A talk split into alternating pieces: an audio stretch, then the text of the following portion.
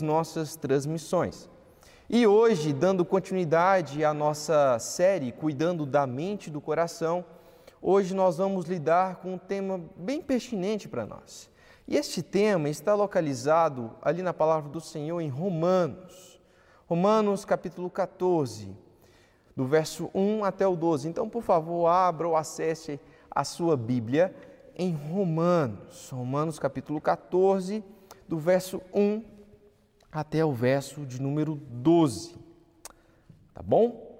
Romanos 14, do verso 1 até o verso de número 12.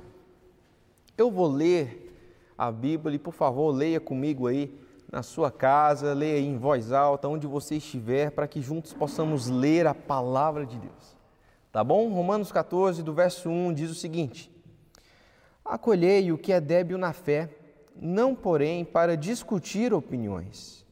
Um crê que tudo pode comer, mas o débil come legumes. Quem come, não despreze o que não come, e o que não come, não julgue o que come, porque Deus o acolheu. Quem és tu que julgas o servo alheio? Para o próprio Senhor, para o seu próprio Senhor está em pé ou cai, mas estará em pé porque o Senhor é poderoso para o suster. Um faz diferença entre dia e dia e outro julga iguais todos os dias. Cada um tenha opinião bem definida em sua própria mente. Quem distingue entre dia e dia, para o Senhor o faz, e quem come para o Senhor o come, porque dá graças a Deus. E quem não come para o Senhor, não come e dá graças a Deus. Porque nenhum de vós vive para si mesmo, nem morre para si. Porque se vivemos, para o Senhor vivemos. Se morremos, para o Senhor morremos. Quer pois vivamos ou morramos, somos do Senhor. Foi precisamente para este fim que Cristo morreu e ressurgiu, para ser Senhor tanto de mortos como de vivos. Tu, porém, que por que julgas o teu irmão? E tu, por que desprezas o teu? Pois todos compareceremos perante o tribunal de Deus. Como está escrito, por minha vida, diz o Senhor, diante de mim se dobrará todo o joelho e toda língua dará louvores a Deus. Assim, pois, cada um de nós dará contas de si mesmo a Deus. Amém. Queridos, vamos orar mais uma vez. Por favor, feche os olhos, abaixe sua cabeça e oremos. Obrigado, Pai, pela tua palavra que é viva e eficaz. Obrigado, Senhor, por mais um dia. Obrigado por mais uma oportunidade que nós temos de adorar, de cultuar ao Senhor. Por favor, Senhor, nos ajude a entender a Sua palavra. Nos dê sabedoria, nos dê discernimento. Transforme as nossas vidas, Pai. Perdoe os nossos pecados nos conduza a um verdadeiro arrependimento, Pai. Esteja conosco, Senhor, em nome de Jesus. Essa é a nossa oração, Pai. Amém. Hoje nós iremos falar sobre algo que está totalmente ligado a mim e a você. Mas antes de nós adentrarmos no texto, vamos fazer uma pequena retrospectiva, bem rápida. Você parou para analisar o quão grande é o nível de tragédia o qual nós estamos inseridos? Por exemplo, você se lembra da tragédia de Brumadinho? Uma catástrofe baseada na negligência e corrupção que ocasionou uma morte de mais ou menos 260 pessoas. Um episódio que esteve ali na labuta de vários brasileiros, de vários profissionais, que chocou a vida de muitas pessoas que estavam assistindo passo a passo em suas televisões. Um pouco mais adiante, você se lembra do dia 13 de março de 2019? Pois é, queridos, talvez se você não se lembra, deixa eu te ajudar um pouquinho. Foi o dia que aconteceu o massacre da escola em Suzano, no qual um atentado terrorista ceifou várias vidas, várias crianças, vários funcionários tiveram as suas vidas interrompidas porque dois adolescentes resolveram matar. Não menos queridos, não menos importante, como está a situação do Brasil hoje? Como está? Trazendo alguns dados atualizados, no dia de hoje, 21 de junho de 2020, já são mais de 1 milhão e 70 mil casos confirmados do Covid. Já foram 543 mil pessoas recuperadas, mas foram mais de 50 mil mortes, vidas interrompidas por causa dessas tragédias, dessas pandemias. Meus irmãos, a pergunta que eu faço para mim e eu faço para você é o seguinte: o que tem a ver tudo isso que foi falado e muito mais com as nossas vidas? O que nós fizemos mediante o momento ao qual estamos vivendo? O que nós fizemos mediante essas tragédias que foram mencionadas? O qual que tem sido a nossa forma de pensar? Qual que tem sido a nossa forma de agir? O que nós fizemos? Ficamos parados assistindo essas tragédias em nossos sofás, em nossas camas, ou nós fizemos algo? Provavelmente nós fizemos alguma coisa, seja sermos omissos, parados, ou nós simplesmente julgamos aquilo que aconteceu. Queridos, o pecado de julgar talvez é um dos mais sutis dos nossos pecados diários. Para para pensar, nós geralmente julgamos as pessoas com aquilo que nós achamos que é correto e deixamos de analisar as coisas como elas devidamente são, porque nossa opinião geralmente está acima da opinião dos outros. Ou melhor, quando nós consideramos mais importantes, quando nós sabemos que achamos alguma coisa, nós diminuímos a opinião das outras pessoas ou até mesmo transformamos pessoas que discordam da gente em inimigos pelo simples fato de discordar. Ou seja, queridos, nós julgamos muito. Nós possuímos uma mania de julgar as pessoas.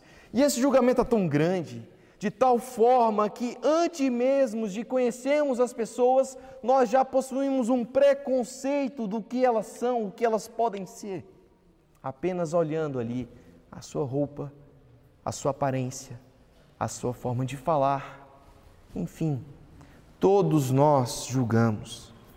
E não diferente aqueles que são evangélicos. O julgamento não se restringe apenas fora da igreja, mas também dentro dela. Essa atitude está caracterizada em todos. E nós vemos claramente quando lemos a Bíblia que o julgamento sempre fez parte da história. E queridos, não menos diferente, os cristãos em Roma, em Roma estavam enfrentando ali julgamentos, preconceitos, e é necessário Paulo escrever uma carta orientando eles a como lidar com aquela situação. Paulo começa sua carta falando sobre os fracos na fé, sobre os fortes na fé, sobre os embates, sobre as panelinhas da igreja, sobre as diferenças teológicas, sobre as diferenças de opiniões.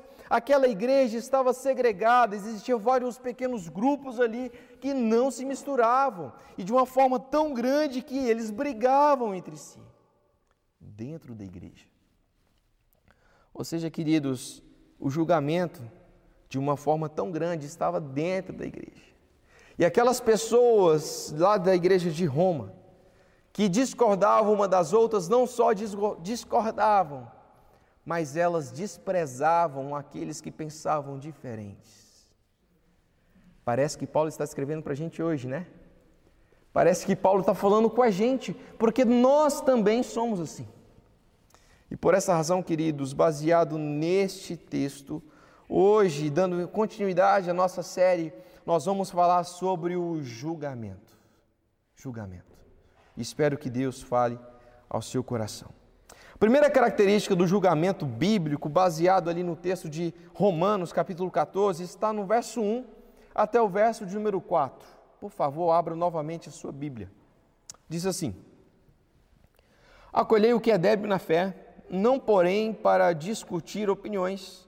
Um crê que tudo pode comer, mas o débil come legumes. Quem não come, despreze o que não come. E quem o não come, julga aquele que come, porque Deus o acolheu. Não julga o que come, porque Deus o acolheu. Quem és tu que julga o servo alheio? Para o seu próprio Senhor está em pé ou cai, mas estará em pé, porque o Senhor é poderoso para o suster primeiro lugar, sobre o nosso julgamento, queridos, nós precisamos entender que a nossa visão de mundo, ela deve ser baseada na Bíblia. E o que a Bíblia nos diz sobre o julgamento? Em primeiro lugar, antes de nós julgarmos as pessoas, antes de nós desprezarmos, antes de nós excluirmos, a Bíblia nos ensina que nós precisamos acolher as pessoas. A Bíblia nos ensina que nós precisamos trazer essas pessoas para o nosso convívio, estar perto dessas pessoas, amar essas pessoas, abraçar essas pessoas. Mas o que geralmente nós fazemos? Nós geralmente excluímos essas pessoas. Por quê? Porque nós não obedecemos a palavra de Deus. A palavra nos diz que não é nossa responsabilidade nós decidimos quais são os requisitos para a amizade cristã. Não diz aqui para nós que é nossa responsabilidade excluirmos as pessoas, afastarmos as pessoas.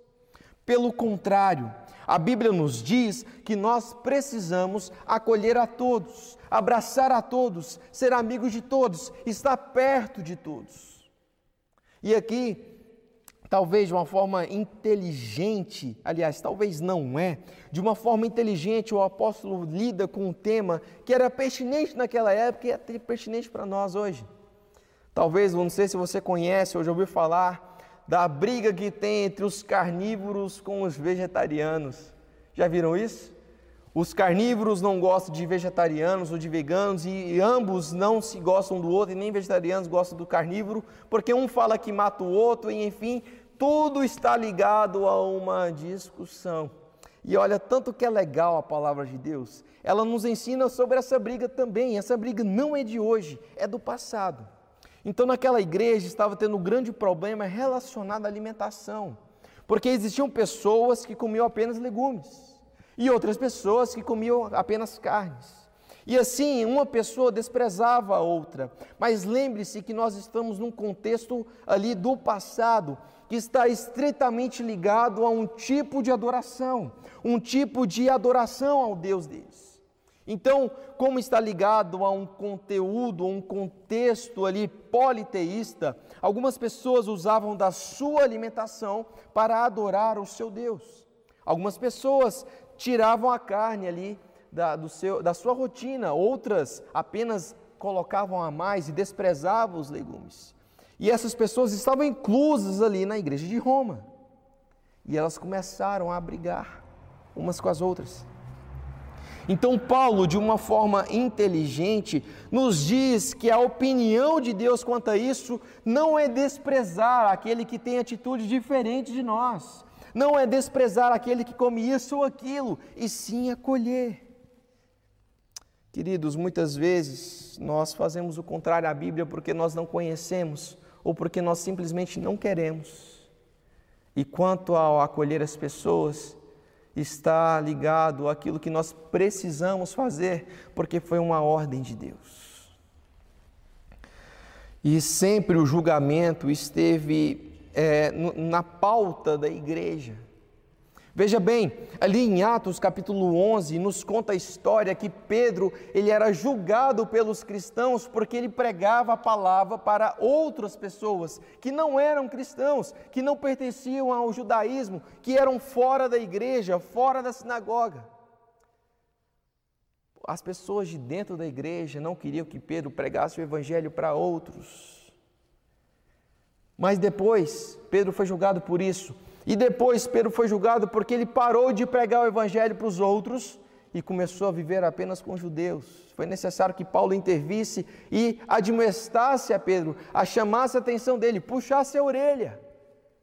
Pedro caiu na própria armadilha dele, lembrando que todos nós podemos cair também.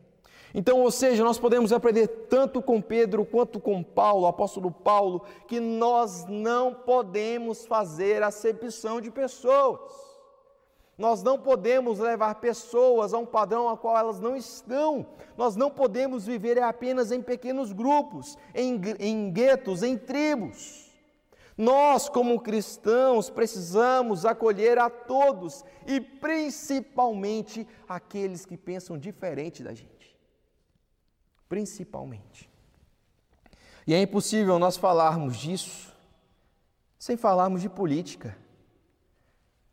Com certeza, você tem um viés político, direita, esquerda, centro, o que for, nulo. E quando nós tocamos nesses assuntos a qual nós priorizamos, nós percebemos o quão grande é o nosso ego, o quão grande é a nossa vaidade, ao ponto de nós queremos que as pessoas tenham o mesmo viés político que a gente, porque nós sabemos o que é certo. Não, não é isso. Precisamos aprender a diferenciar as coisas, mas não desprezar as pessoas. É isso que a palavra do Senhor nos ensina. Toda a igreja, toda a igreja tem pessoas que são mais fortes na fé e pessoas que são mais fracas na fé. Os fortes na fé, aqueles que não oscilam, que não tremem, independente da circunstância, não podem desprezar os fracos. Não, não podem. Da mesma forma, os fracos não podem desprezar aqueles que são fortes. Não, você não tem esse direito. Por quê? Porque Deus acolheu, Deus cuidou, Deus salvou tanto os fortes como os fracos. É isso que o texto nos diz. É um grande estímulo saber que o sucesso da nossa vida cristã não está ligado àquilo que nós achamos, aos nossos preconceitos, não àquilo que nós fazemos, mas sim o nosso sucesso está ligado ao senhorio de Deus, à servidão de Deus, porque somente Ele irá nos salvar, irá nos perdoar, irá mudar a nossa vida para que assim um dia cheguemos no céu, para perto dele. Não aquilo que nós achamos, mas aquilo que ele fez por nós. Morrendo aquele dia na cruz, no meu, no seu lugar, pagando pelos seus pecados, pelos meus pecados. É esse Deus ao qual nós devemos servir. E olha que interessante a linguagem a qual Paulo escreve. Nos chama de servos. E aqui está totalmente ligado à submissão. Ninguém na igreja, ninguém na sociedade é senhor, é servo. Porque o Senhor apenas existe um, que é Deus. Vamos obedecê-lo. Então, quando nós formos julgar, antes de julgar desprezando as pessoas, acolha as pessoas, acolha os fracos, cuide deles e não menos importante, queridos, nós encontramos aqui uma segunda característica sobre o julgamento. Sim, nós encontramos, está aqui no verso 5 até o verso de número 9. Por favor, abra novamente a sua Bíblia. Diz assim: Um faz diferença entre dia e dia, outro julga iguais todos os dias. Cada um tem a opinião bem definida em sua própria mente. Quem distingue entre dia e dia para o Senhor o faz. E quem come para o Senhor come, porque dá graças a Deus. E quem não come para o Senhor não come e dá graças a Deus. Porque nenhum de nós vive para si mesmo e nem morre para si. Porque se vivemos para o Senhor, ou se morremos para o Senhor, morremos. Quer pois vivamos ou morramos, somos do Senhor. Em segundo lugar, queridos, além de acolher as pessoas, nós precisamos possuir uma coerência no nosso julgamento. Porque geralmente nós apenas desprezamos as pessoas, então primeiro nós acolhemos.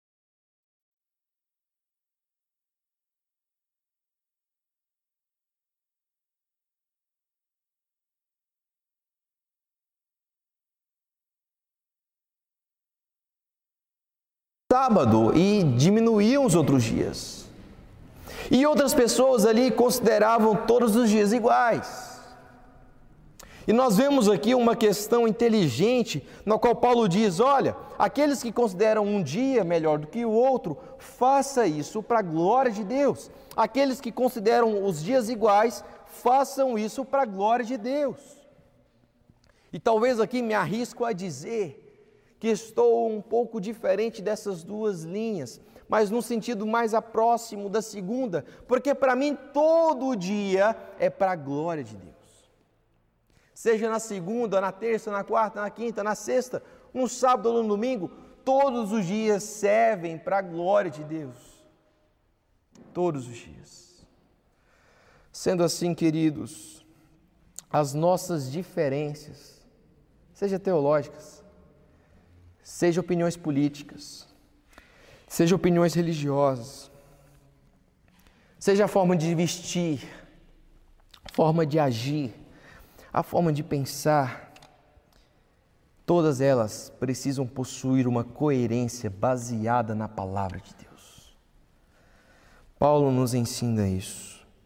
O problema é que muitas vezes nós achamos que a unidade que nós temos como igreja, a unidade que nós possuímos pelo Espírito, ela deve ser baseada no igual das suas opiniões.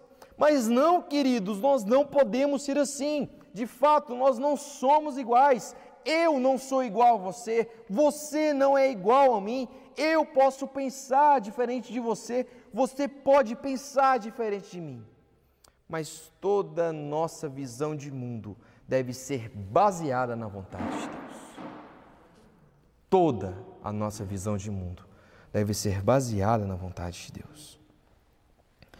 E Paulo nos enfatiza isso, afinal, ele destaca para a gente oito vezes a necessidade de fazer todas as coisas para o Senhor. Para o Senhor. Sendo assim, queridos, nós não podemos ser hipócritas, incoerentes. Não. Precisamos ter uma opinião formada, consolidada na palavra do Senhor. Afinal, a finalidade é clara, tá bom? É evidente, é fácil de enxergar. No verso 9 nos diz: é por causa, por causa dessas coisas que Cristo morreu e ressuscitou. Nosso Deus é nosso Deus é tanto dos vivos como também dos mortos, aqueles que já se foram. E é essa verdade que deve nos consolar, porque Deus cuida de todos. Sendo assim, queridos, precisamos aprender essas coisas. E precisamos ligar este texto com aquilo que Paulo nos diz também na primeira carta que ele escreve aos Coríntios, capítulo 10, verso 23. Nem todas as coisas edificam. Sendo assim, nem sempre o meu julgamento vai abençoar a vida do irmão. Se eu não sei julgar, se eu não sou coerente, se eu não sei amar, se eu não sei acolher pessoas? Precisamos aprender que a fé na palavra e a obediência da palavra nos vai tornar pessoas melhores. Aprendendo a cuidar do nosso coração, cuidar da nossa mente, a agir conforme a palavra de Deus e assim julgarmos de uma forma correta, não uma forma destrutiva, uma forma que destrói vidas. Talvez você está lidando com pessoas que perderam alguém que ama. Por causa da pandemia, por causa de outra enfermidade. Talvez você conhece essa pessoa e entenda nosso Deus conhece a sua dor. E Ele vai cuidar de você. Ele vai cuidar de nós. E que Deus nos use para que nós, como igreja, acolhamos você, abracemos você, para que assim possamos consolar o seu coração com a palavra de Deus.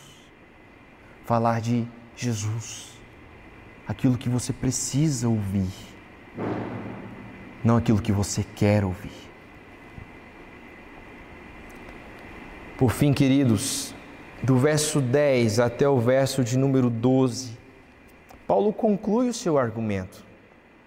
Ele diz assim: Tu, porém, porque julgas teu irmão, e tu, porque desprezas o teu, pois todos comparecemos, compareceremos perante o tribunal de Deus. Como está escrito: Por minha vida, diz o Senhor, diante de mim se dobrará todo joelho, e toda língua dará louvores a Deus. Assim, pois, cada um de nós dará conta de si mesmos.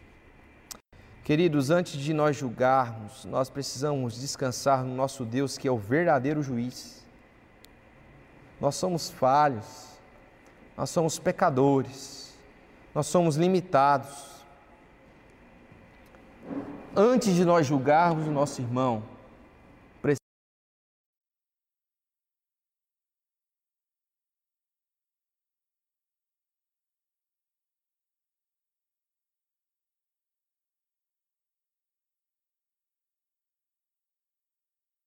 consola, o que nos motiva, que aqueles que possuem Jesus no coração já foram julgados em Cristo e por essa razão não sofrerão consequências eternas pelos seus pecados. Sendo assim, se você não possui Jesus, conheça Ele hoje. Conheça o seu amor, conheça o seu consolo. Talvez você já foi julgado por outras pessoas. As pessoas já tiveram um preconceito com você, um preconceito ruim acharam que você era assim, mas você não era daquela forma. Você era uma pessoa bem melhor. Eles não te conheceram. Talvez você esteja machucado por essa razão, por essa situação, por essa circunstância. Mas entenda: aqueles que possuem Jesus não sofrerão para sempre. O seu sofrimento é temporário, mas a eternidade com Cristo é uma eternidade para sempre. Parece redundante, meu irmão, mas não é pensa numa felicidade eterna, no paraíso eterno, na presença de Deus. Nós não precisamos de mais nada. Nós não podemos julgar as outras pessoas, precisamos amá-las. Queridos, terminando, eu gostaria que você